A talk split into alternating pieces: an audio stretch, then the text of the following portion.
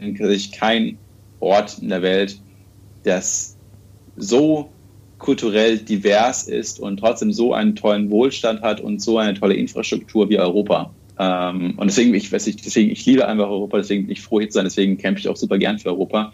Und äh, deswegen möchte ich halt eben auch, dass die Generation nach uns dass die genau die gleiche Möglichkeit haben, äh, sich in Europa so frei zu bewegen und ja, dass äh, Europa einfach weiterhin offen bleibt.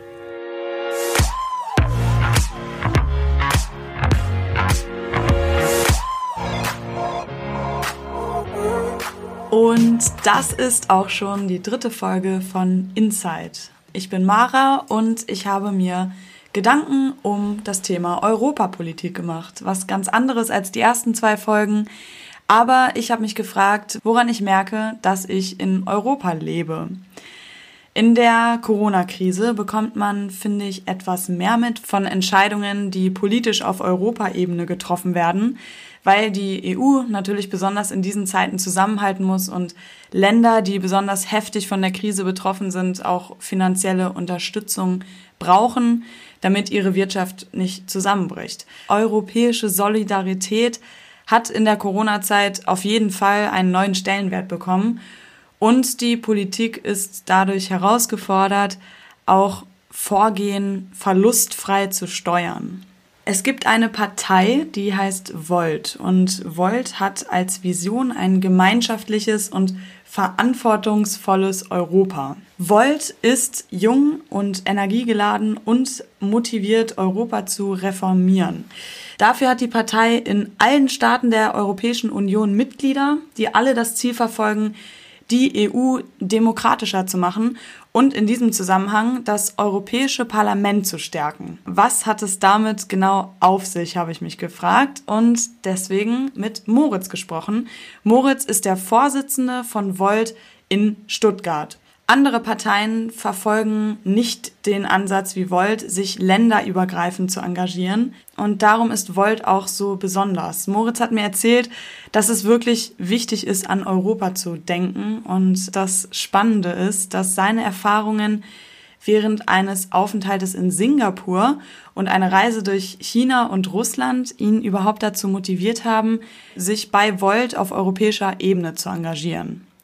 Ziemlich beeindruckend in dem Gespräch fand ich, dass er als junger, gerade einmal Anfang 20-Jähriger in einer Partei eine sehr bedeutende Stimme erhalten hat und dass er scheinbar auch mit seinen Ideen und mit seinen Intentionen, mit seinen Motivationen wirklich was bewegen kann.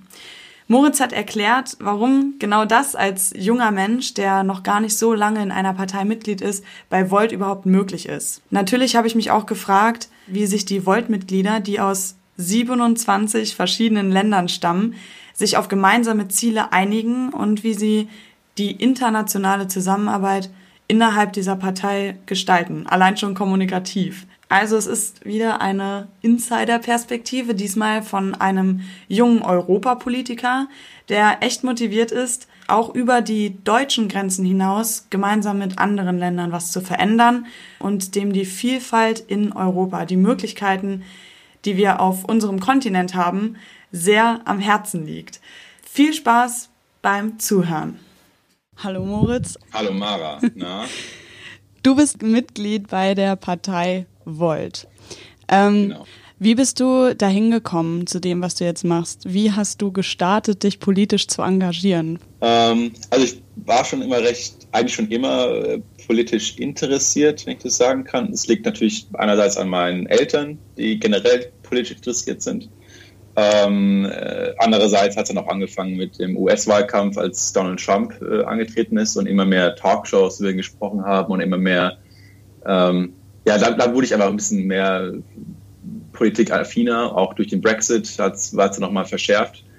Und ähm, äh, ich hatte ja ein Auslandssemester in Singapur. Nach Singapur bin ich äh, nur mit den öffentlichen Verkehrsmitteln zurück nach Deutschland gereist und da habe ich einfach gemerkt, shit, es gibt wirklich viele andere Länder, die auch wirklich gut funktionieren, aber Europa ist für mich immer noch der, der Ort, an dem ich mich am wohlsten fühle. Und ähm, ich habe auch vor allem in China gemerkt, es ist eine ziemliche Macht, die da auf uns zukommt. Die sind sehr, sehr fortschrittlich, die ähm, sind sehr, sehr viele Menschen und die werden in Zukunft immer wichtiger werden. Und auch Russland, bin ich mir auch ziemlich sicher, vor allem wenn die zwei zusammenarbeiten.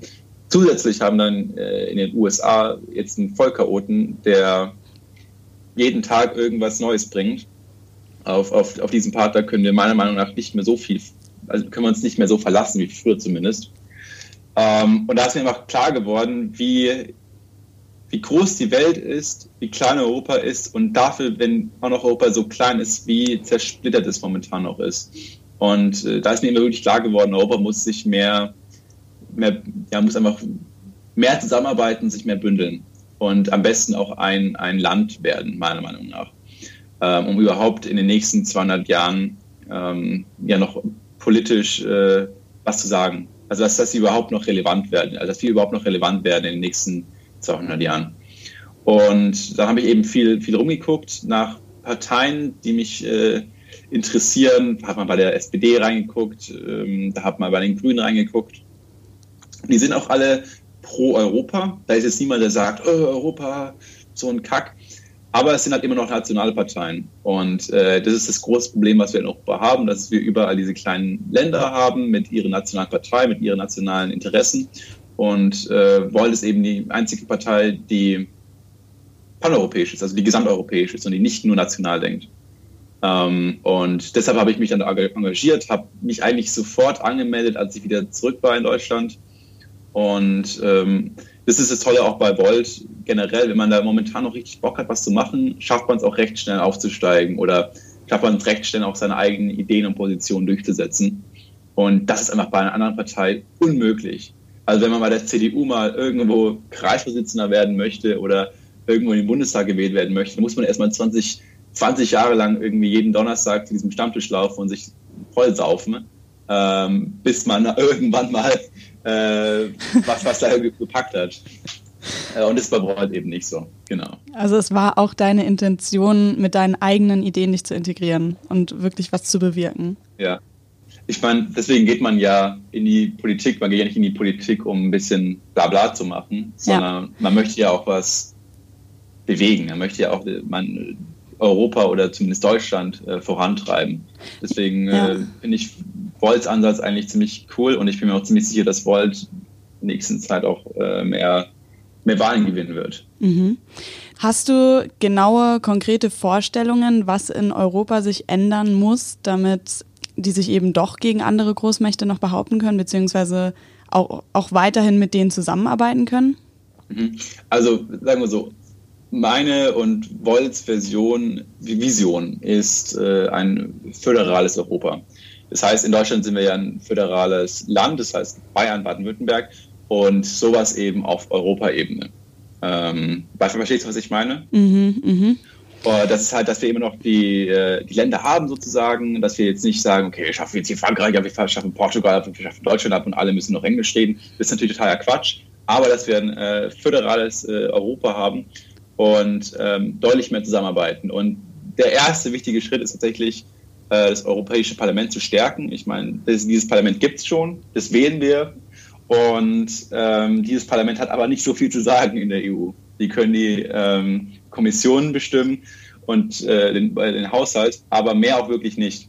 Und wir müssen ihnen deutlich mehr Rechten geben. Vor allem, die sind ja von uns gewählt. Also das ist ja eigentlich recht leicht sozusagen, das mhm. ist nicht leicht, aber das wäre ein direkter Schritt, mhm. ähm, dem Europäischen Parlament ähm, mehr Macht zu geben. Und zweitens das Einstimmigkeitsprinzip, ähm, finde ich, also das, wenn jetzt etwas vorgeschlagen wird in der EU, okay, wir sagen, okay, wir brauchen jetzt hier eine Mindestquote von Flüchtlingen, ähm, dann kann jedes Land es wehtun und dann passiert es nicht. Und dieses Einstimmigkeitsprinzip verlangsamt diesen EU-Prozess einfach wahnsinnig.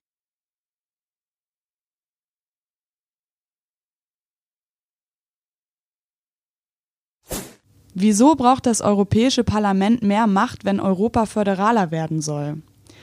Die Abgeordneten, die im Europäischen Parlament sitzen, werden zwar direkt von den Bürgern aller 27 EU-Mitgliedstaaten gewählt, jedoch haben sie kein Initiativrecht für Gesetze. Sie dürfen also keine neuen Vorschläge für einen Gesetzesentwurf in die EU mit einbringen. Wenn eine Abgeordnete einen neuen Gesetzesvorschlag hat, muss sie die Kommission auffordern, dass diese ein Gesetz zu dem gewünschten Thema erarbeitet. Volt fordert, dass das Parlament auch Gesetze vorschlagen kann, damit ein Abgeordneter, der direkt von uns gewählt wurde, auch wirklich die Interessen vertreten kann. Weil das momentan nicht so ist, ist Volt der Meinung, dass die Entscheidungen der EU nicht transparent und demokratisch genug getroffen werden. Das Einstimmigkeitsprinzip steht der Macht des EU-Parlaments in gewisser Weise im Weg, weil es, wie Moritz gesagt hat, den EU-Prozess verlangsamt und weil nach diesem Prinzip alle Staaten bei einem Beschluss der gleichen Meinung sein müssen. Also jeder Staat muss eine Entscheidung akzeptieren. Und das heißt, dass ein einzelner Staat einen Beschluss, dem eigentlich die große Mehrheit zustimmt, durch sein Vetorecht blockieren kann. Wenn jetzt also zum Beispiel der Fall eintritt, dass in der EU vorgeschlagen wird, dass eine Mindestquote von Flüchtlingen eingeführt werden soll, die in den EU-Mitgliedstaaten aufgenommen werden sollen, reicht es, wenn nur ein einziges Land dagegen ist und die Einführung der Mindestquote wird nicht umgesetzt. Eine demokratische Entscheidung wäre es aber dann, wenn die Mehrheit entscheidet und so ein Fall überhaupt nicht auftreten könnte.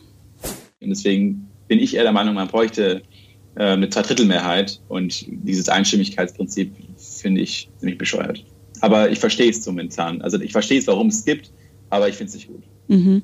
Viele kritisieren Europa oder viele kritisieren die EU auch, weil sie angeblich nicht demokratisch ist, beziehungsweise nicht so dem demokratisch, wie sie nach außen hin vorgibt zu sein. Findest du die EU. Kann ich verstehen. Und das ist genau das Problem eben, dass der, äh, das Europäische Parlament nicht genug äh, Einfluss hat. Also, sag mal so, als allererstes, die EU ist demokratisch ähm, wo immer diese die Kritik herkommt, ist, okay, das EU-Parlament schlägt was vor, die haben wir ja gewählt. Und dann äh, kommt der Europäische Rat, also die Mitgliedsländer, mhm. zum Beispiel Merkel und Macron, und sagen, ja, geile Idee, Jungs und Mädels, aber machen wir nicht. Ähm, und dann sagt man halt, okay, warum wählen wir überhaupt äh, das Parlament? Andererseits, wer wählt denn überhaupt den Rat, nämlich Merkel oder Macron, auch Europäer? Also sozusagen kann man schon sagen, dass es demokratisch ist, aber so wie es gerade läuft, ist halt, funktioniert es nicht. Mhm. Und deswegen brauchen wir einfach eine Reform der EU, damit, äh, ja, damit wir in der EU einfach weiterkommen. Und ja, genau. Wie geht Volt davor? Was unternimmt Volt, um so eine Reform herbeizuführen? Das ist ja im Endeffekt auch eure Vision. Mhm, mhm. Gute Frage. Ähm, sagen wir so, momentan ist es noch ein bisschen schwierig für uns, weil wir einfach noch eine Kleinpartei sind und als Kleinpartei kann man da jetzt recht wenig gerade noch machen. Aber was natürlich wichtig ist, wir haben jetzt mal einen Abgeordneten im Europaparlament und äh, der sitzt jetzt schon in vier Delegationen. Äh, in zwei Delegationen, aber in vier äh, Ausschüssen. Und ähm, was genau bedeutet das, wenn er in vier Ausschüssen sitzt? Also, also vom Einfluss her, kannst du das von der äh, Einflussgröße einordnen? Genau, also es gibt zum Beispiel hm, also normalerweise ein normaler EU-Abgeordneter ist in so eins bis zwei äh, Komitees, wo sich dann drum kümmern, okay, der ist dann in, im, im Budgetkomitee mhm. oder äh, International Affairs Komitee oder Con Constitutional Com äh, Komitee mhm. und äh, kümmert sich dann um diese Fragen. Und äh, der Volt-Abgeordnete Damien Böselager ist eben in vier, was schon ziemlich krass ist, weil er macht dann sozusagen die Arbeit von zwei Abgeordneten gleichzeitig. Das will er aber auch machen, weil er möchte natürlich dann auch so viel wie möglich aus seinem Mandat rausholen. Ähm, wie wollen wir jetzt tatsächlich äh, die EU reformieren? Äh, dafür wollen wir natürlich dann erstmal genug Wahlen gewinnen, um innerhalb des EU-Parlaments eine eigene Gruppe zu gründen. Momentan ist ja das EU-Parlament in verschiedene Gruppen eingeteilt. Das sind allerdings keine EU, das sind keine paneuropäischen äh, Parteien, sondern Parteien, die vertreten ungefähr die gleiche Meinung und deswegen gruppieren die sich und äh, sind dann eben in diesen verschiedenen Gruppen. Und Volt möchte eben eine eigene Gruppe sein, da haben wir einfach viel mehr Spielraum dadurch äh, und können dann eben die ganzen äh, EU-Forderungen viel mehr durchsetzen. Aber was auch wichtig ist, man kann nicht alles nur aus der EU heraus bewirken. Man muss auch in die nationalen Parlamente gehen, zum Beispiel in den Bundestag oder in den Landtag oder in Stadträte, um auch dort europäische Interessen voranzutreiben. Und mhm. nur so funktioniert das überhaupt. Und deswegen braucht es eben eine paneuropäische Partei, die die gleiche Version hat. Mhm. Vision. Warum sage ich eigentlich immer Version? Geht es, ähm, du hast gerade gesagt, dass ihr mehr rausholen wollt quasi, heißt das, oder dass ihr, dass ihr mehr Spielraum habt. Heißt das, ihr habt mehr Spielraum, weil ihr auch aus allen, also habt ihr aus allen Mitgliedstaaten ähm, Mitglieder? Ja. Okay. Ja, also wir sind noch nicht überall als Partei registriert. Das ist ein bisschen schwierig. Zum Beispiel in Frankreich haben wir jetzt schon einige, schon recht viele Mitglieder. Mhm. Äh, dort ist es aber extrem schwierig, äh, eine Partei zu gründen. Man braucht da wirklich sehr, sehr viel Geld und das hat Volt einfach nicht. Und wie ist die, wie genau sieht die Zusammenarbeit mit anderen Ländern aus? Also mit, mit anderen mhm. Parteiteilen? Mit Volt-Ländern. Genau, mit anderen Volt-Ländern. Okay. Wie, wie sieht die Zusammenarbeit genau aus? Also ihr müsst ja miteinander kommunizieren und euch über gemeinsame mhm. Visionen ab, ähm, abstimmen. Wie mhm. macht ihr das? Wie sieht die Kommunikation aus und wie, wie laufen da quasi Verfahren ab? Okay, es kann, kann natürlich sein, also es, ist, so ist es nicht, aber ich, ich mache mal ein Szenario, äh, was schlecht wäre, wenn jetzt zum Beispiel sich Volt, Volt Portugal gründet, weil sie auch pro-europäisch sind, aber es sind eigentlich total die Vollidioten und äh, Nazis, sagen wir mal so. Aber die wollen halt so starkes, stärker als Europa und nennen sich natürlich auch Volt. Mhm. Ähm, die dürfen bei uns dann sozusagen nicht mitmachen, weil deren Wahlprogramm muss dem Mapping of Policies, also das ist so unser übergeordnetes Wahlprogramm, entsprechen. Also die können jetzt ja nicht zum Beispiel sagen, okay, ähm, äh, wir nehmen jetzt gar keine Flüchtlinge mehr auf, weil es steht eben im Mapping of Policies, das ist ein Kriterium, was alle einzuhalten haben. Die Wahlprogramme müssen natürlich auch immer leicht differenziert sein für jedes Land. Jetzt, wenn es jetzt zum Beispiel in, in äh, Baden-Württemberg reden wir über Feinshop in Stuttgart, dass das jemand ähm, auf dem Land irgendwo in Spanien, dass es da nicht äh, im Wahlprogramm steht, dass in Stuttgart ähm, der Feinstaub zu schlimm ist, ist klar. Die großen Visionen, die müssen immer identisch sein und das ist eben das Wichtige. Wie mhm. kommunizieren wir jetzt äh, gemeinsam? Gibt es so zwei, zwei, zwei wichtige Sachen. Ähm, erstens, wir sind eine sehr, sehr digitale Partei. Also wir reden sehr, sehr viel äh, über Workplace. Das ist so ein Tool von Facebook. Da wechseln wir aber auch gerade, ähm, weil wir wollen natürlich nicht äh, alle Informationen auf, auf Facebook dann äh, mhm. verbreiten, die wir hier in unserer europäischen Partei haben. Mhm.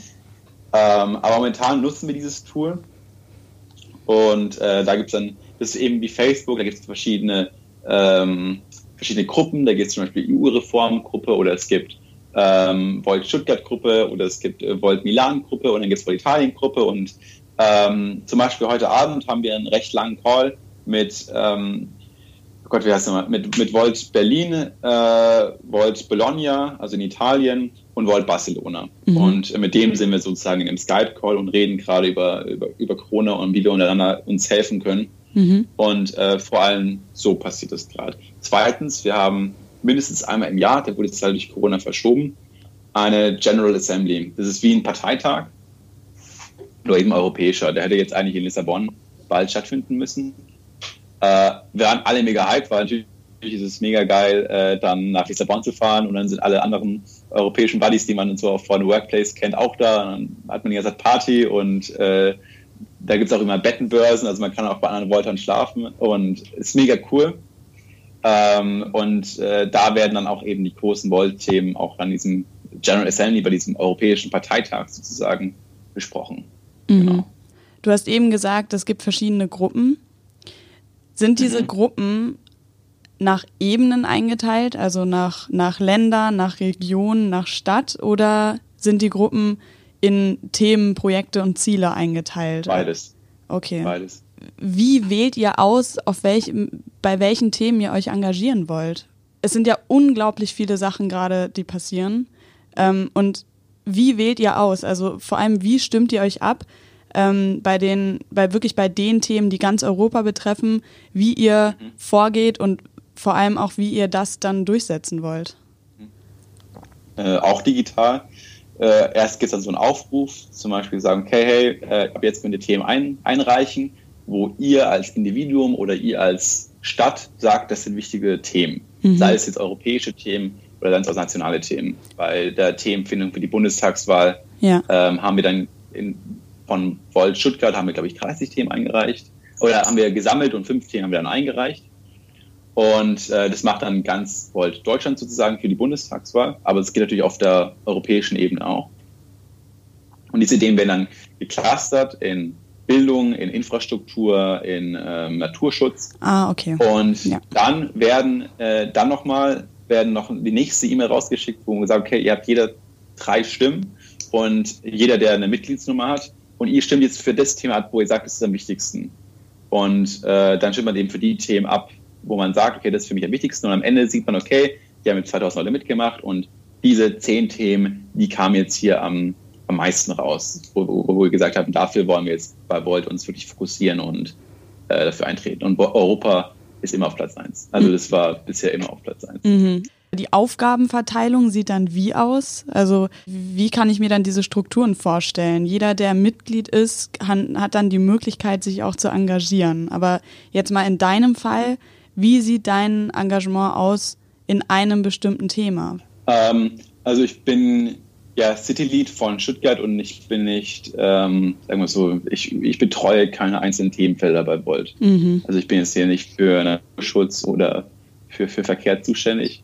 Ähm, das machen andere aber dafür in meinem Team zum Beispiel. Also es gibt andere dann bei mir in Stuttgart, die kümmern sich jetzt hier zum Beispiel um Verkehr und sammeln dann ganz viel Informationen, sprechen mit Experten über die Themen und ähm, erstellen dann eben ja, erstellen dann eben Policy-Vorschläge, die man dann eben einreicht. Aber mein aktives, ich, ich äh, trage nur sehr, also ich, ich mache nicht oft, äh, wo ich sage, okay, dieses Thema ist für Volt extrem wichtig. Ich gucke vor allem, dass eben das Stuttgarter Team, so wie es ist, existiert, dass es gut läuft und ähm, wie gesagt, dass wir die Informationen, dass sie an das Stuttgarter Team gut rankommen. Du hast gerade gesagt, ihr, ihr habt zum Beispiel heute Abend einen Call mit Mitgliedern aus verschiedenen Ländern, also aus Italien, mhm. Berlin mhm.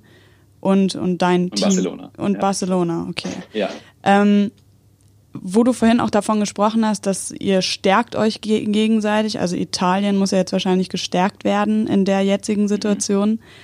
Wie sieht da auch die Kommunikation aus? Also ihr sagt, sagt ein Land, hey, wir brauchen eure Hilfe, setzt euch mal dafür ein, dass wir Hilfe mhm. bekommen ähm, und, und versucht in eurem Land was dafür zu bewegen. Ähm, und dann wird darüber abgestimmt? Oder also wie stärkt ihr euch gegenseitig in den aus den verschiedenen Ländern innerhalb der Partei?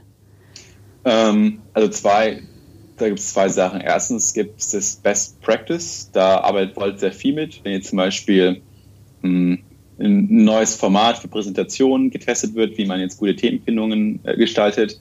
Äh, wenn wir das jetzt, also zum Beispiel in, in, Stuttgart haben wir ein neues, neues Format eingeführt, das heißt Policy Zoom.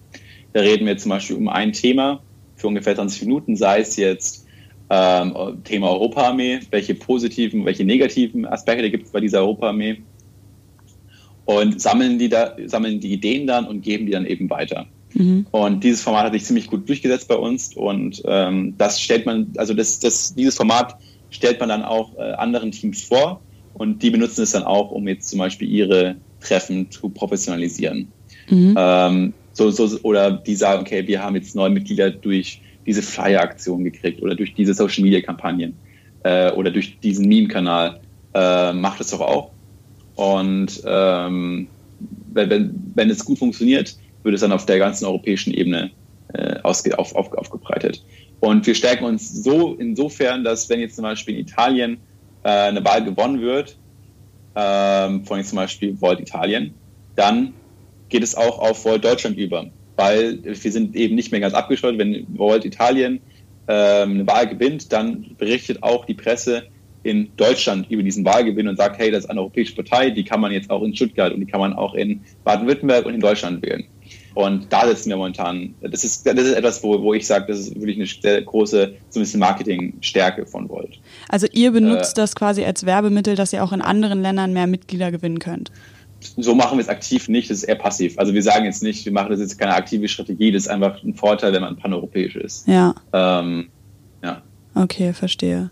Ähm, ich würde noch mal ein bisschen mehr auf dich auch eingehen. Ähm, mhm. Was waren, also bevor du in die Partei getreten bist, eingetreten bist, was waren da so konkret, also du hast gesagt, du bist durch ähm, Russland, durch China gereist was hat dich auf dieser Reise dazu inspiriert, dich auf Europaebene in, in engagieren zu wollen?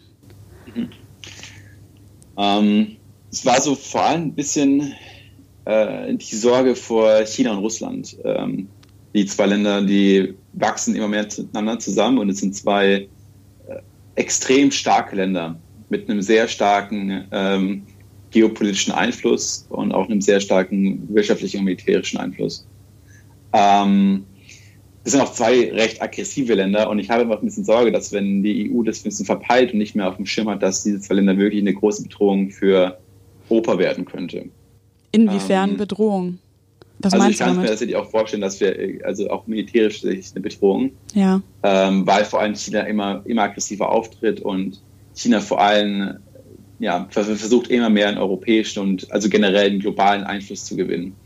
Und China ist eine Diktatur und ähm, ich, ich, so sehr ich auch die, die Menschen in China mochte, ich mochte es in China generell nicht so. Einfach weil es ein sehr unfreiheitlicher Staat ist, mit überall Überwachung. Die Apps, also die, die Handy-Apps überwachen das Handy, überall wird ein Foto von einem gemacht, an jeder Ecke muss man seinen Pass zeigen, äh, überall sind Kameras. Ähm, das, da war ich dann schon ziemlich froh, wieder äh, in Europa zu sein. Oder zumindest, ich war schon froh, als ich in Russland war. Ja. Also das kann man sich gar nicht vorstellen. Ich war schon froh, als ich in Russland war, weil es schon freiheitlicher war wie China. Ähm, und ich mache mir tatsächlich recht viel, viel Sorgen, um dass China immer, immer mächtiger wird. Ähm, ja, und das war halt so ein bisschen die, das Engagement, wo ich gesagt habe, okay, China ist uns auch in vielen, vielen Teilen voraus, vor, vor allem wenn es um Technologisierung geht. Ähm, da, läuft, da, da läuft wirklich alles übers Handy. Mhm. Also man beschäftigt das Taxi, man bezahlt eigentlich rein, rein ausschließlich online. Und wenn man sich anguckt, wo die großen Tech-Giganten auf der Welt sind und wo die neuen ähm, coolen Unternehmen gegründet werden, dann ist es meistens in China oder in den USA und nicht mehr in Europa. Mhm. Also es war ähm, quasi zum. Und, ja, das ist eine Sorge einfach von mir. Also es war quasi zum einen einfach die Sorge, diese Angst von dir, dass äh, China immer mächtiger wird, aber auch, was man sich trotzdem von China abschauen kann, nämlich China als Tech-Gigant. Ähm, ja. Und andere würden quasi von der Reise wiederkommen und ihren Freunden, ihrer Familie davon erzählen, wie beeindruckend das alles war, auch das, was du jetzt gerade erlebt hast. Aber wie fasst du den, den Mut zu sagen, ich möchte mich in, auf meinem Kontinent, also in, ich möchte mich in der EU dafür engagieren, dass es bei uns besser wird und ich glaube daran, dass ich das schaffe, also dass du da Einfluss drauf nehmen kannst. Verstehst du, was ich meine? Mhm. Also jeder andere würde sagen, boah, auf dem anderen Kontinent krass, was da abgeht einfach. Ähm, und, und du kommst wieder und sagst, hier muss man was ändern und oder hier müssen wir aufpassen oder wir können uns hier auch was abschauen. Und ähm, ich will mich dafür jetzt engagieren, dass wir das auch hinbekommen. Also ich, ich habe tatsächlich mit schon recht vielen von Volt darüber gesprochen und viele hatten genau das Gleiche, dass sie in China waren. Also generell bei Volt sind viele, die entweder schon viel in anderen Ländern gewohnt haben ja. Und die machen sehr global, also ich ist vielleicht ein bisschen elitär, was ich sage, aber die haben sehr, sehr, so denken sehr global. Meistens mhm. Leute, die bei Volt engagiert sind mhm. und ähm, denken nicht nur irgendwie national. Und weil eben viele jetzt zum Beispiel in der Türkei fünf Jahre gelebt haben oder in China drei Jahre oder in Russland zwei Jahre, ähm, sehen sie die Welt viel globaler und sehen einfach, wie klitzeklein Europa ist und wie dafür auch noch versplittert Europa ist und dass Europa wirklich, wirklich, wirklich, also die EU ist ein Anfang, äh, muss mehr zusammenarbeiten, damit wir international noch was zu sagen haben, dass wir international überhaupt noch bestehen bleiben. Weil es wird einfach bleiben, die USA wird stark bleiben, das ist einfach Fakt. China wird auch immer größer werden. Frage ist halt nur, wird es, schafft es die EU mitzuhalten? Also wird es nur noch China und ähm, die USA geben, die zwei äh, Weltmächte sind, oder wird es die EU auch schaffen? Mhm. Ähm, und auch so, ich glaube, das ist bei jedem in der Politik so, oder ich hoffe zumindest bei jedem in der Politik so. Ähm, ich bin extrem froh und dankbar, dass ich in Deutschland bzw. in Europa geboren bin. Mhm. Ähm, und ich würde gerne einfach dafür was machen, dass dann auch die Generation nach mir genauso dankbar ist. Und wenn es gut läuft, dass es denen noch besser geht, wie es, wie es, wie es uns jetzt geht. Was hieße genau. denn? Deswegen geht man in, in die Politik, meiner Meinung nach. Ja, was hieße für dich dass es der nachfolgenden Generation besser geht als uns? Da gibt es natürlich ganz, ganz viel äh, Beispiele, dass es jetzt zum Beispiel, also ich, ich würde mir total wünschen, dass wenn ich jetzt meine Tochter habe, dass äh, sie nicht durch äh, Sexismus äh, benachteiligt wird mhm. ähm, und dass sie genau die gleichen Chancen hat, wie wenn ich jetzt zum Beispiel einen Sohn habe. Ähm, das ist super wichtig, dass es gute Jobsmöglichkeiten gibt, dass, es, dass man sich selbst gut entwickeln kann ähm, dass Bewegungsfreiheit äh, in Europa bestehen bleibt. Das, äh, also ich, das finde ich einfach total geil, muss ich sagen. Also ich liebe einfach Europa. Ich kenne kein, also ich treffe jetzt gerade ein bisschen ab, aber ich kenne ich keinen Ort in der Welt, das so kulturell divers ist und trotzdem so einen tollen Wohlstand hat und so eine tolle Infrastruktur wie Europa. Mhm. Ähm, und deswegen, ich weiß nicht, deswegen, ich liebe einfach Europa, deswegen bin ich froh hier zu sein, deswegen kämpfe ich auch super gern für Europa. Und äh, deswegen möchte ich halt eben auch, dass die Generation nach uns dass die genau die gleiche Möglichkeit haben, äh, sich in Europa so frei zu bewegen und ja, dass äh, Europa einfach weiterhin offen bleibt. Wer sind denn die größten Europa-Gegner, die wirklich eine Gefahr sind für die EU? Also durch die vom, vom, Ausland, da würde ich tatsächlich sagen, dass Russland noch die größte Gefahr bietet, weil die einfach sehr viel ähm, Missinformationen äh, verbreitet auf sozialen Netzwerken und auch wirklich aktiv dafür arbeitet, dass, die EU, dass es die EU spaltet, mhm. indem sie eben nationalistische Parteien, sei es Marie Le Pen, sei es, ähm, sei es Lega in Italien oder die AfD in Deutschland, äh, unterstützt, sei es durch eine Trollarmee auf Twitter oder tatsächlich auch finanziell. Mhm. Und ähm, für mich ist natürlich für, für die EU Nationalisten äh, das größte Dorn im Auge, weil Nationalisten per se immer nur auf ihr eigenes Land schauen. Also dieses America First oder äh, Großbritannien raus aus der EU es ist immer nur, wir sind die geilsten und wir müssen, wir sind so geil, wir können eigentlich gar nicht mit anderen zusammenarbeiten und ähm, deswegen müssen wir jetzt nur noch hier auf, auf, auf Deutschland gucken oder nur noch auf Italien. Dass es dann allen Ländern natürlich schadet, wenn man sich zurück auf Nationalstaaten begibt, ähm, sagen eigentlich alle Ökonomen, aber irgendwie wird es dann nicht, nicht, nicht so oft äh, drauf gehört. Ist es nicht auch eine Gefahr, dass wenn es immer mehr starke, äh, immer weniger starke Länder in der EU gibt und immer weniger schwache, dass die Starken dann irgendwann sagen, nö, wir haben jetzt keine Lust mehr, innerhalb der EU für die äh, Schwachen gerade zu stehen. Weil das Ziel von der EU ist ja wahrscheinlich auch, dass die einzelnen Mitgliedstaaten sich so wenig wie möglich verschulden. Ähm, mhm. Was ist, wenn diese Schere immer weiter auseinanderdriftet zwischen starken und schwachen Ländern? Obwohl ja, ja, ja, was ist der Worst Case, sage ich mal, wenn sich das so weiterentwickelt? Ich meine, Corona trägt also auf jeden Fall auch Case dazu bei. Tatsächlich, wenn jetzt äh, Italien äh, die Corona-Krise äh, finanziell überhaupt nicht übersteht und in eine tiefe wirtschaftliche Krise rutscht, was momentan danach aussieht, wenn die EU nicht einspringt, ähm, dann wird die dritte, drittgrößte äh, Wirtschaft in der EU kaputt gehen. Mhm. Und dann haben wir in Deutschland auch ein riesiges Problem. Deswegen, wir helfen uns selbst, wenn wir jetzt den Italienern helfen. Äh, deswegen ist EU auch, also deswegen ist, ist, ist Volt auch total für die, die Eurobonds. Klar ist es blöd für Deutschland, jetzt auch extra ähm, für Schulden äh, so gerade zu stehen. Aber es würde uns, wir würden uns selbst ins Bein schießen, wenn wir jetzt hier große äh, Volkswirtschaften ähm, mit Zähnen im Auge in den Ruin treiben. Volt an sich hat ja hat vier Themengebiete, habe ich gelesen. Klima, Migration, Steuergerechtigkeit und künstliche Intelligenz. Also das habe ich ja. jetzt halt auf der Internetseite gefunden. Künstliche mhm. Intelligenz scheint ja für euch auch wichtig zu sein. Kannst du, könntest du dazu was sagen? Ja. Das ist halt auch so ein bisschen, dass wir versuchen, EU ins äh, 21. Jahrhundert zu bringen. Zum Beispiel, dass wir jetzt auch ähm, dass man den Personalantrag jetzt zum Beispiel online beantragen kann. Also dass mhm. diese ganzen äh, Wege zum Bürgerbüro, dass man die eigentlich nicht mehr gehen muss, sondern dass man die auch online beantragen kann. Mhm. Da ist dann wieder das Best Practice. Ähm, kann, man, kann man sich wieder angucken, okay, welcher EU-Staat macht das jetzt momentan am besten? Ich glaube, das war Lettland oder Litauen. Ich, ich verwechsel die zwei immer. ähm, und äh, dort ist es schon so, das sind die ganzen, es ist, es ist die ganzen Wege zu, zum Bürgerbüro schon digitalisiert. Mhm. Äh, und sowas wäre für uns ziemlich auch ganz, also wäre für Deutschland auch ziemlich gut.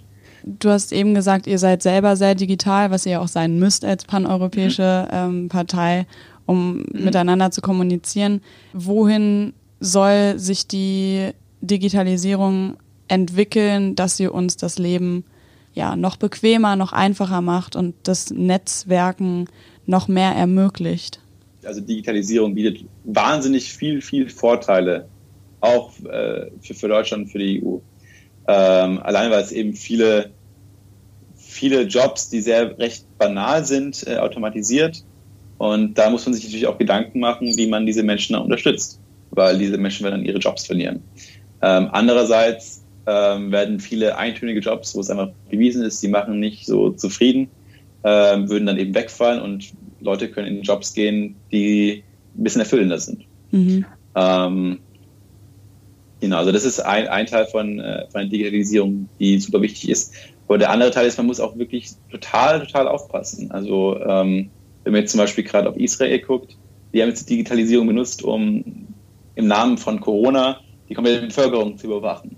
Und äh, das ist ein Schritt, den wir bei Volt auf jeden Fall nicht gehen wollen. Wir sind sehr, sehr äh, liberal bei diesen Fragen, sehr, sehr freiheitsliebend. Also wir, und wir achten sehr darauf, dass ähm, der Staat seine Bürger nicht überwacht und da darf Digitalisierung auf jeden Fall nicht dafür benutzt werden. Ja, also nicht so wie in China, was auch wahrscheinlich dann so ein Negativbeispiel ja, war. Ist, das ist absolut ein Negativbeispiel, ja. Okay, aber werden, werden in China alle Bürger ausnahmslos überwacht? Also und, und vor allem zu welchem Zweck? Also wie, woran hast du das gemerkt erstmal, dass du überwacht wirst in China? Mhm. Also ich habe es als äh, Ausländer gemerkt, weil ich wirklich an jeder Ecke fotografiert wurde und mein Pass zeigen wurde, musste und der wurde auch noch fotografiert. Aber richtig gemerkt, dass ein Bewegungsprofil von mir erstellt wurde. Das war in Singapur auch schon so, nur viel subtiler. Mhm. Ähm, wo es mir wirklich aufgefallen ist, als ich ähm, tatsächlich viel in Deutschland war. Und ich hatte WeChat auf meinem Handy noch, das ist das äh, WhatsApp von China, nur viel, viel ähm, also es kann deutlich mehr wie WhatsApp. Und dort habe ich auch ein paar Tests gemacht, wie zum Beispiel, ich habe einen Freund von mir, der auch WeChat hatte, einfach mal Free Tibet, also äh, Freiheit für Tibet geschrieben. Und die Nachricht kam einfach nicht an. Also sie, auf meinem Handy stand, die wurde rausgeschickt, aber auf seinem Handy kam sie einfach nicht an. Und dann habe ich wieder was anderes geschrieben, so hey, hast du Lust, Kaffee zu trinken zu gehen? die Nachricht kam wieder an. Mhm. Und es sind einfach so immer diese Kleinigkeiten, wo man auch sagt, hey, das, sowas geht einfach wirklich überhaupt nicht. Mhm. Ähm, also das wurde abgeblockt, ja. oder wie? Ja, ja, Fun Fact. Also ich meine, ähm, ich weiß mal, die, die, die, Vereinten Nationen haben mal so eine Skala gemacht, wie, wie, wie groß die Datenkrake von sozialen Netzwerken ist und wie, ähm, wie sehr sie auf die Privatsphäre achten. Hat auf eine Skala von 0 bis grottig schlecht, also nicht existent, mhm. bis 1 wie was irgendwie Thurima ist, was sehr, sehr auf Privatsphäre und Datenschutz achtet. Jetzt hat Facebook viele Kritik bekommen, dass sie eben sehr viel Daten sammeln. Aber rat mal, wo die ungefähr sind. 50. 50. Also ich kann, ich habe es auch nicht mehr genau im Kopf, aber es war zwischen 70 und 80, also schon recht weit oben. Okay, krass. Aber ja. rat mal, äh, wie hoch WeChat ist. Ähm, also eigentlich müsste es ja hoch sein. Aber wenn du schon so fragst, denke ich mal 20? Null. Also e echt ein jetzt? Punkt. Das ist richtig krass, ja. Gibt es da keine, ähm, keine höhere Institution, die, die sowas überwacht? Das kann doch nicht sein, dass das legal ist. Ja, ich meine, niemand traut sich da China was zu sagen. Wer ja. soll es ihnen sagen, außer den USA? Da ist wahrscheinlich das auch. Das ist auch so ein bisschen das Problem. Das ist wahrscheinlich in der EU auch grundlegend so anders. Es gibt europäische Gesetze und die allein sorgen schon dafür, dass sowas in der EU überhaupt nicht möglich wäre. Aber ich finde es krass, dass es auf anderen Kontinenten eben nicht so ist. Also dass man auf anderen Kontinenten ja. einfach, dass es da eben nicht ein Gesetz gibt, was sagt, so sowas wäre hier überhaupt gar nicht möglich. Das könnte, das könnte man hier überhaupt nicht ähm, so verwirklichen, weißt du? Ja. Und sowas, das kommt uns so abstrakt vor, was da passiert. Also es kommt uns total surreal vor einfach.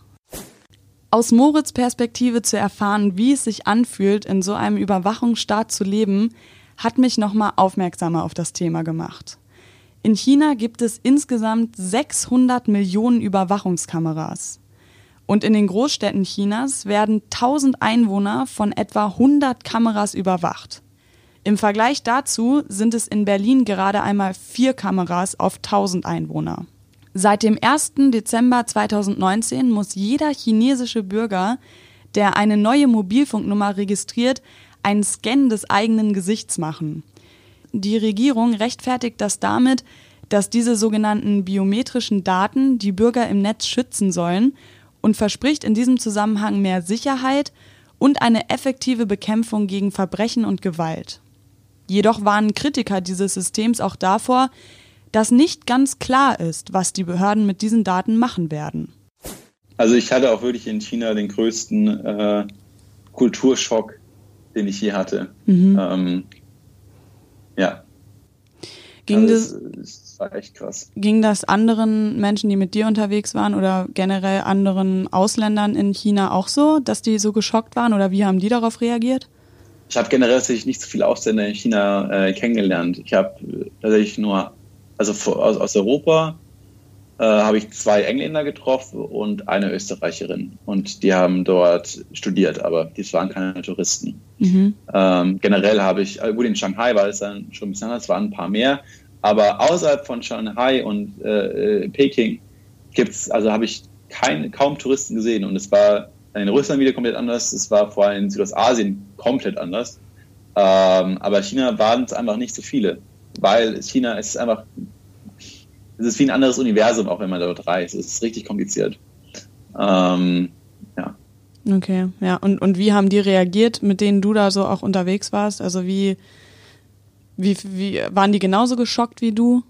Mm, die haben ja dort studiert ähm, und die haben sich so angepasst sozusagen. Aber die haben schon gesagt, es ist hier komplett anders. Mhm. Ähm, also auch eine komplett andere Mentalität.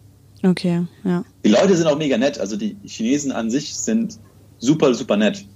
Ähm, muss man auch wirklich sagen. Es sind natürlich ganz andere, ähm, andere Werte will ich nicht mal sagen, aber sie, haben, sie, sie gehen anders mit dem Leben um.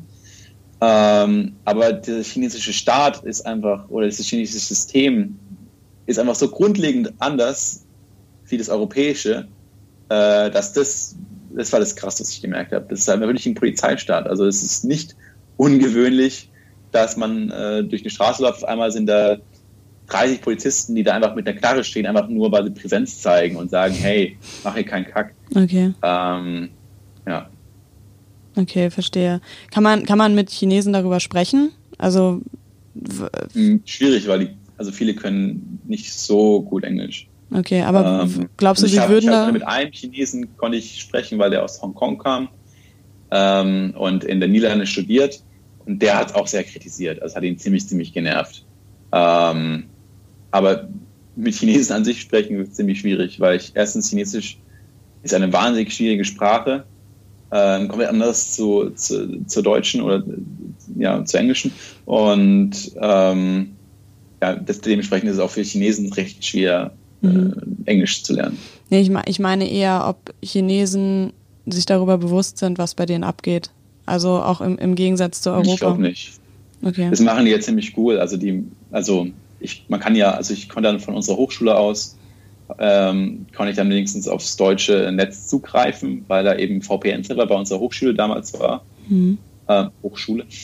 Und aber wenn, man, wenn, wenn ich es nicht gehabt hätte, wäre ich auf viele Seiten nicht gekommen. Und wenn man dort eben bei Baidu oder bei WeChat nach aktuellen Ergebnissen, äh, nach, nach, also da war, damals waren zum Beispiel die Hongkong-Proteste sehr groß.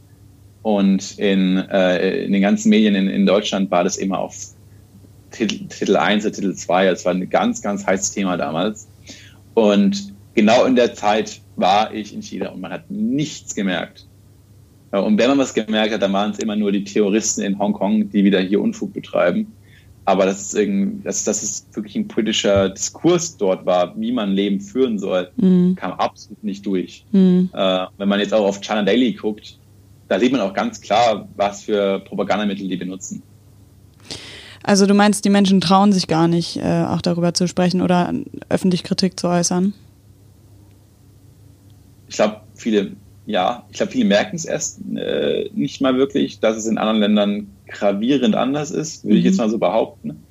Ähm, und viele wissen auch einfach, dass wenn sie was schreiben, dass dann die Polizei nach ein paar Tagen vor der Tür steht ähm, oder dass man zumindest, also es ist auch viel, viel subtil. Also man, vielleicht denkt man sich so, hey, ich schreibe jetzt hier was auf, auf WeChat, irgendwas Systemkritisches und man weiß aber nicht, ob man jetzt auf irgendeiner Datenbank ist und deshalb man in drei Monaten vielleicht keinen Job bekommt.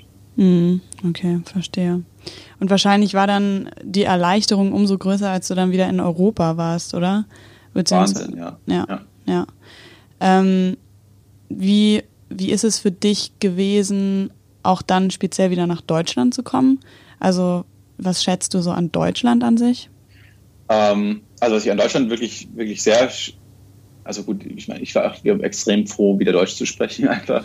ähm, war auch echt cool dann, als ich in Berlin angekommen bin, einfach in den Bäcker reinzulaufen und sich eine Brezel und einen Apfelsaft zu kaufen. Das gibt's halt sonst nirgends eigentlich. ähm, das war eigentlich wie, wie nach Hause gekommen und ähm, ja, ich finde Deutschland ist auch ein sehr, sehr schönes Land, auch wenn man hier reisen geht. Es ist einfach ein sehr, sehr schönes Land. Äh, und auch die, zumindest die Straßeninfrastruktur ist auch ziemlich cool. Also das, das, das habe ich zumindest gemerkt, als ich dann mit dem Bus gefahren bin. Das war in anderen europäischen Ländern auch noch nicht so. Was ich an Deutschland sehr schätze, ist vielleicht der politische Diskurs. Also hier kann man sich noch ziemlich, ziemlich zanken, aber noch auf einer einigermaßen äh, menschlichen Ebene. Also man, man sieht ja an dir, dass, dass man die Chance hat, wenn man will, kann man sich auch engagieren und sich durchsetzen. Ja, also zumindest bei Volt. Ich weiß, ich weiß nicht, wie es mir ergangen wäre in der CSU, mhm. ähm, aber ja, bei Volt zumindest. Was waren denn so deine, deine Highlights jetzt bei, bei Volt? Also was habt ihr schon erreicht und wo kannst du sagen, hey, da habe ich richtig zu beigetragen, dass wir das jetzt durchsetzen konnten, dass wir das erreicht haben? Das ist eine super schwierige Frage, weil wir eben, äh, also politische, ähm, es ist ziemlich schwierig für uns als äh, ganz, ganz kleine Partei schon was Großes zu bewegen. Mhm. Und deswegen sind wir schon extrem stolz überhaupt als Partei, die jetzt knapp drei Jahre alt ist. Es ist wirklich, wir stecken noch sehr, sehr in den Kinderschuhen, dass wir es in der Zeit überhaupt schon geschafft haben, in so vielen Ländern vertreten zu sein, dass wir es überhaupt geschafft haben, mehrere hunderttausend Stimmen zu bekommen in der Europawahl. Ähm, und wir haben es auch in Bamberg haben wir es geschafft, in, äh, in Landrat. Ähm, wir, äh, wir haben es in München geschafft. Ähm, bei Hamburg hatten wir nach den Grünen ähm, den zweitgrößten Stimmzuwachs. Ähm, dementsprechend, es geht schon ziemlich bergauf. Aber man kann es doch nicht sagen, wir sind jetzt hier irgendwie in dem Parlament mit 10 Prozent und haben mal dieses Gesetz durchgebracht. Ähm, was wir aber wirklich erreicht haben, wo ich auch echt stolz drauf bin, dass wir ähm, auf die Flüchtlingskrise in Lesbos aufmerksam gemacht haben. Das ist ein Flüchtlingslager äh, auf der griechischen Insel, das eigentlich für 2.000 bis 3.000 Menschen ausgelegt ist und momentan da 40.000 Menschen wohnen. Das sind wirklich schlimme wow. äh, humanitäre Katastrophe, die dort momentan passiert, vor allem jetzt auch noch mit Corona. Mhm. Und da war tatsächlich ähm, der, unser Abgeordneter der allererste, der darauf aufmerksam gemacht hat, der hingefahren ist, der Artikel geschrieben hat, der im Europaparlament einen Aufstand gemacht hat, der gesagt hat, hey, was da abgeht, das ist absolut katastrophal. Mhm. Ähm, und dann sind die Grünen ähm, dann dazugekommen und ähm, seitdem ist auch wirklich Aufmerksamkeit auf dieses Thema gelandet. Aber ja. Volt war wirklich die, die erste Partei, die da wirklich Aufmerksamkeit ge also getrieben hat. Ja, cool, nice. Ja. Ähm, und, und bei dir persönlich, also du wo hast du das Gefühl, dass du jetzt auch vielleicht innerhalb deiner Partei Menschen auch inspirierst oder dass du, dass du mhm. Menschen dazu bewegst, was zu unternehmen? Ähm, ja, vor allem durch unsere Calls. Also mein, mein Alltag sieht eben äh, so aus. Wir haben zwischen momentan zwischen zwei und vier bis fünf Calls pro Woche. Ähm, also auch so sowas, was wir gerade eben machen, wo wir dann eben äh, Sachen besprechen.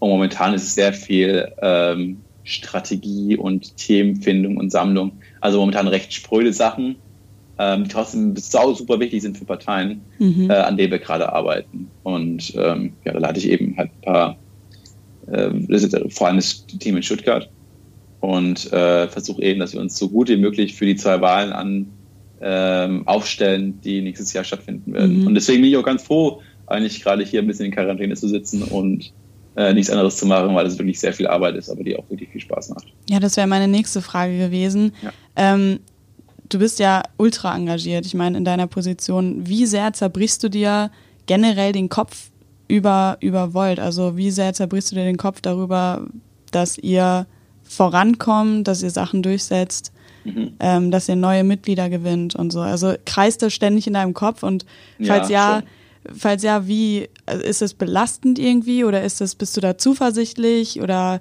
ähm, ja, freust du dich auf die Volt-Zukunft?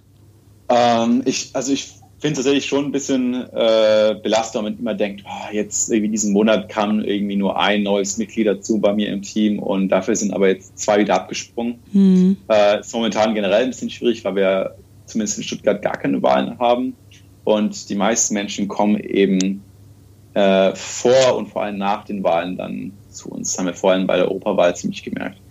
Ähm, aber sagen wir so, ich, ich kann mich nicht beschweren. Ähm, Volt Stuttgart geht es immer noch ziemlich gut. Und da bin ich auch ziemlich stolz drauf. Was halt noch, äh, wo ich mir noch Gedanken mache, wie weit es Volt natürlich bringen wird. Ich frage mich natürlich oft, ist, äh, ist Europa schon bereit für eine europäische Partei? Äh, und da habe ich noch keine Antwort drauf. Äh, das, das weiß ich nicht. Aber was, was eben Mut macht, dass wir bei immer mehr Wahlen immer mehr Punkte bekommen, dass wir immer mehr im, im, im politischen, im politischen Spektrum wahrgenommen werden. Äh, und es macht mir ziemlich Mut und ich bin mir auch ähm, mit der Energie, die wir momentan bei Volt haben, bin ich mir auch ziemlich zuversichtlich, dass es auch weiterhin so gehen wird. Mhm. Und was, was würdest du dir wünschen für eine Zukunft von Volt in Stuttgart? Konkret, mhm. was die Ziele betrifft? Was, was, kann, was kann, könnte Volt in Stuttgart ändern? Oh, das ist eine ziemlich äh, gute Frage, weil genau daran arbeiten wir momentan. Ähm, am besten äh, fragst du mich das nochmal kurz vor der Landtagswahl, dann kann ich dir da ein ganz ausführliches äh, Antwortgriff geben. Voll die Politiker-Antwort. okay. Nein, sa sag mal wirklich. Also du sagst ja, ihr arbeitet gerade daran. Also welche mhm. Themen in Stuttgart ähm, ja sind. Also was was glaubst du, was Volt in Stuttgart halt ändern kann? Ähm, also vor allem der bisschen der politische Diskurs, wenn es um Thema äh, Europa geht. Ich finde in Stuttgart ist noch nicht wirklich. Äh, wir haben das Europahaus und das war's. Mhm. wenn man so sagen kann, äh, mehr, mehr Europa ist dann in Stuttgart schon auch schon auf. Und Stuttgart ist einfach eine sehr große Automobilstadt. Äh, und dementsprechend müssen wir auch die Themen da ein bisschen äh, drauf anpassen. Da spielt Feinstaubreduzierung eine riesig große Rolle. Äh, und wo wir momentan auch sehr, sehr viel Zeit investieren, wo wir auch sehr viele Experten bei Volt haben, ist das Thema Wasserstoff, ähm, wo wir sehr, sehr viel drüber reden. Ähm, da haben wir auch viele Studenten, ähm, die sehr, sehr viel Meinung und auch sehr, sehr viel Ahnung äh, von diesem Thema haben und äh, das wird ein wichtiges Thema, glaube ich, für uns in Stuttgart werden. Aber was dazu auch sagen muss, wir treten nicht ähm, für den Raum Stuttgart an, wir treten für den Raum Baden-Württemberg an. Mhm.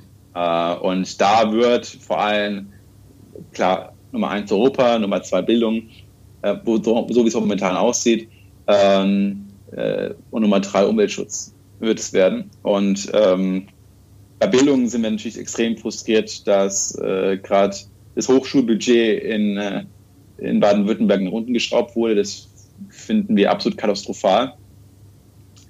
Äh, und zweitens, wir sind auch sehr dagegen, dass äh, wir dieses äh, föderale Bildungssystem haben, dass in jedem Bundesland irgendwie ein anderes Bildungssystem oder nicht ein anderes Bildungssystem, aber dass, dass überall nicht das gleiche Abitur stattfindet zumindest. Ja. Und ähm, da treten wir auch als Bundesland an, weil eben Bildung Ländersache ist, ähm, sagen wir ganz klar Abschaffung des föderalen äh, Bildungssystems. Mhm, verstehe. Hast du noch, hast du noch irgendwas Konkretes, wo du ähm, glaubst, das musst du loswerden, was Volt angeht oder was dein Engagement angeht? Vielleicht auch eine Art ähm, Inspiration für andere Menschen, sich zu engagieren? Mhm. Ich was, was ich wirklich gemerkt habe, ähm, ich habe davor zumindest oft gedacht, okay, äh, ich engagiere mich jetzt nicht, irgendeiner macht schon. Aber es macht halt nicht irgendein anderer. Es ist wirklich so, man äh, kann als Einzelperson ähm, viel, viel Zeit äh, in, und viel, viel Energie in diese Partei stecken und man sieht am Ende auch das, was dabei rausgekommen ist. Und mhm. äh, das macht einfach süchtig, wenn ich so sagen kann, dass man auch wirklich das, was ich reintue, ein bisschen dauert, ich muss ein bisschen vorantreiben, aber dann wird es eben ins Grundsatzprogramm aufgenommen oder dann äh, wird es im Team jedes neue ähm, ist hier umgesetzt. Äh, und es macht ziemlich, ziemlich Spaß. Und als Einzelperson ähm, habe ich oft das Gefühl, es wird viel über Politik gemeckert. Äh, und viele sagen, ach, die Politiker machen hier alles blöd und ah, Politiker generell blöd. Äh, dann engagiere dich, ganz ehrlich. Also ähm, meckern kann jeder, aber wirklich äh, was dran verändern, äh, das, das ist wirklich anstrengend. Und äh, man kann gerne meckern, aber meiner Meinung nach erst, wenn man zumindest versucht hat, auch was dran zu verändern. Ja. Dankeschön, Moritz. Das war ein sehr cooles dir. Gespräch. Und ähm, ja, ich wünsche dir weiterhin viel Erfolg, Dir und deiner Partei. Dankeschön. Und danke, danke, danke. Dann bin ich mal gespannt, wer ähm, als nächstes bei dir in den Podcast kommt. ich bin ähm, auch gespannt, ja. ja.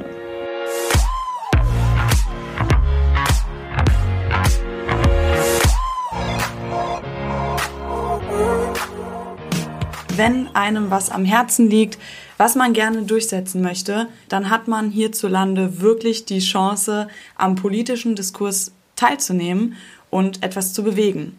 Ich denke, dass viele gar nicht wirklich wissen, welche europäischen Beschlüsse sich eigentlich direkt auf unser alltägliches Leben auswirken. Aber weil es die EU gibt, können beispielsweise hohe Standards für den Klimaschutz gesetzt werden, die einzelne Staaten nicht setzen, weil sie sonst dem Wettbewerb nicht standhalten können. Es ist leichter, wenn alle EU-Staaten dabei mitmachen. Wenn wir uns im europäischen Ausland befinden, bucht sich unser Handy direkt im ausländischen Mobilfunknetz ein und wir können den deutschen Handytarif nutzen ohne weitere Kosten. Wir können uns außerdem ohne Einschränkungen frei in Europa bewegen, mit einem Erasmus-Stipendium nach Norwegen während des Studiums gehen, zur Rente nach Spanien oder die Suche nach einem neuen Job in anderen Ländern in der EU. Das alles ist uns möglich und Moritz hat auf jeden Fall recht damit. Europa ist kulturell extrem divers und die Gemeinschaft der EU fördert und erhält auch diese Vielfalt, die sich durch unterschiedliche Kulturen, aber auch durch landschaftliche Besonderheiten und durch ja, künstlerische Ausdrucksformen auszeichnet. Und dafür lohnt es sich auf jeden Fall, sich zu engagieren. Man hat auf jeden Fall mitgenommen, dass Volt eine Partei ist, die genau das an Europa auch zu schätzen weiß und das auch weiterhin unterstützen möchte. Moritz geht da wirklich mit einem richtig guten Beispiel voran und zeigt, dass Politik auf dieser Ebene auch Spaß machen kann und dass er gleichzeitig wirklich was in Bewegung setzt, was sich nachhaltig auf unser Leben auf diesem schönen Kontinent auswirkt.